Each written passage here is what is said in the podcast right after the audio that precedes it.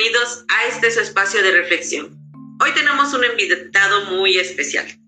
El puntaje más alto de su generación para ingresar al CRENO, institución donde actualmente estudia en el grupo 101.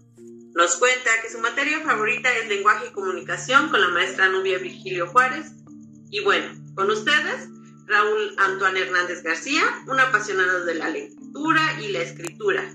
Justo por eso hoy nos visita en este su espacio Pensar para Vivir Mejor, a cargo de su servidora Nazli Velázquez. Y sin más preámbulo, hola Antoine, ¿cómo estás? Hola, ¿qué tal? Muy buenas tardes. Es un gusto que me hayas invitado a este pequeño espacio. Ah, el gusto es de nosotros.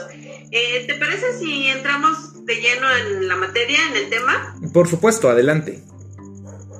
Bueno, a ver, ¿por qué consideras importante la lectura y la escritura? Eh, ¿A qué viene tanto debate en estos últimos años en torno a este tema? Ah, bueno, creo que de forma histórica eh, siempre se ha enseñado la escritura y la lectura de una forma muy mecanizada. Es decir, aprender a comprender qué es lo que dicen las palabras, los textos, ¿no? Eh, podemos hablar de eso en como una alfabetización, ¿no? Y a pesar de que esto es necesario, muy importante, ¿no? La alfabetización y la comprensión de los símbolos y signos que vamos a leer eh, es parte vital de lo que es la lectura, pues no lo es todo, ¿no? Actualmente nos ha faltado mucho en cuanto a cultura escrita. No hemos, nosotros como sociedad, no hemos podido enseñarles tampoco a nuestros niños a de, algún modo involucrarse dentro de, esta, de este mundo, ¿no? Donde la lectura y la escritura tienen otras funciones que van más allá de la, de la escolar, ¿no? Es por eso que es importante reivindicar, ¿no? La, todos los años de, que se, en las que se ha estado enseñando la lectura y la escritura de esta forma, que no quiero decir errónea, pero diría más bien incompleta. Ok, eh, pero ¿qué beneficios tiene la lectura como la que tú propones contra la que se realiza actualmente? Eh, bueno, eh, la lectura es importante para comprenderse a uno mismo, ¿no?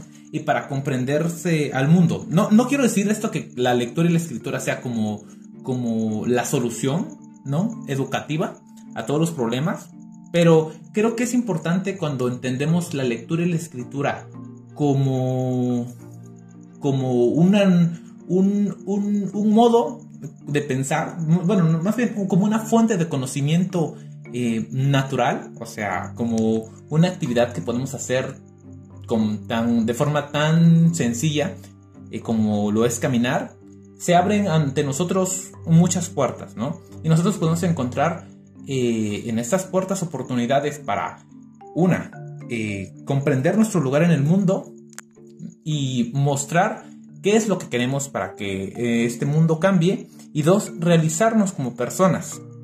Porque dentro del mundo de dentro de este mundo uno puede encontrar cosas muy bellas, ¿no? Como lo es la literatura, ¿no? Y puede compartir mensajes políticos muy importantes o simple y sencillamente puede compartir análisis de algo que ellos deseen, ¿no? Creo que esto es la diferencia esencial, ¿no? Entre estos dos, ¿no? Entre un solo, un acercamiento muy superficial a, un, a una inmersión completa. Muy interesante todo lo que nos comentas, Antoine. Y, por ejemplo, ¿qué estrategias existen actualmente que se tengan que cambiar para enseñar la lectura y la escritura? Bueno, generalmente estamos muy acostumbrados a que en las escuelas se enseñen por parcelas de tiempo. Y es decir, tenemos una materia específicamente dedicada a español. Bueno, ahora es lenguaje, ¿no? Pero eh, usualmente tenemos una materia dedicada a español que limita todos los conocimientos que uno podría eh, adquirir o seguir explorando en otras materias eh, a, un, a una sola... a un pequeño espacio-tiempo reducido, que honestamente no, no siempre le va a hacer justicia. en cambio, si logramos hacer que la lectura y escritura no se quede resignada a una sola materia, ¿no? Si hacemos que se mueva a materias como las ciencias naturales, la historia, ¿no? Eh, es un paso importante no solo para aprender el lenguaje, sino para aprender mejor sobre estas otras materias. y una forma en la que se tiene para hacer esto es de hacer proyectos en tiempos compartidos, pues, o bueno, algo así, ¿no? Es decir, tenemos un eh, proyecto... ¿Trabajar este, por, proyectos, te refieres? Ajá, trabajar por proyectos, ¿no? Y al mismo tiempo en estos proyectos trabajar eh, otros pequeños conocimientos, ¿no? Fortalecer pequeños conocimientos en actividades más pequeñas que contribuyan a un proyecto final. Eso es lo que me refería con tiempos compartidos. Trabajar en el ah, proyecto al mismo tiempo con pequeñas actividades de lado, ¿no?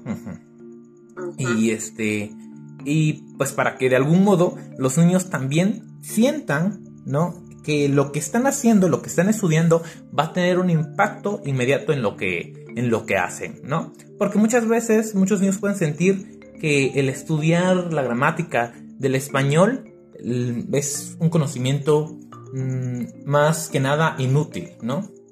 Sí, sé que eso es incorrecto, ¿no? Pero pues en la cotidianidad de los niños, estos conocimientos tienden a no usarse de forma consciente, eh, mm, de forma... No tienden a usarse de forma consciente, más bien. Oh, qué interesante. Sí, pues bueno, es una verdadera lástima que nuestro tiempo sea tan corto. Agradecemos mucho que hayas, que nos hayas ilustrado en un tema tan interesante como esto de la lectura y la escritura. Y pues muchas gracias. Gracias por tu tiempo. Muchas gracias a ti, ¿no? Ha sido un placer estar aquí con ustedes. Ah, el placer es todo mío. Gracias, Antoine. Gracias.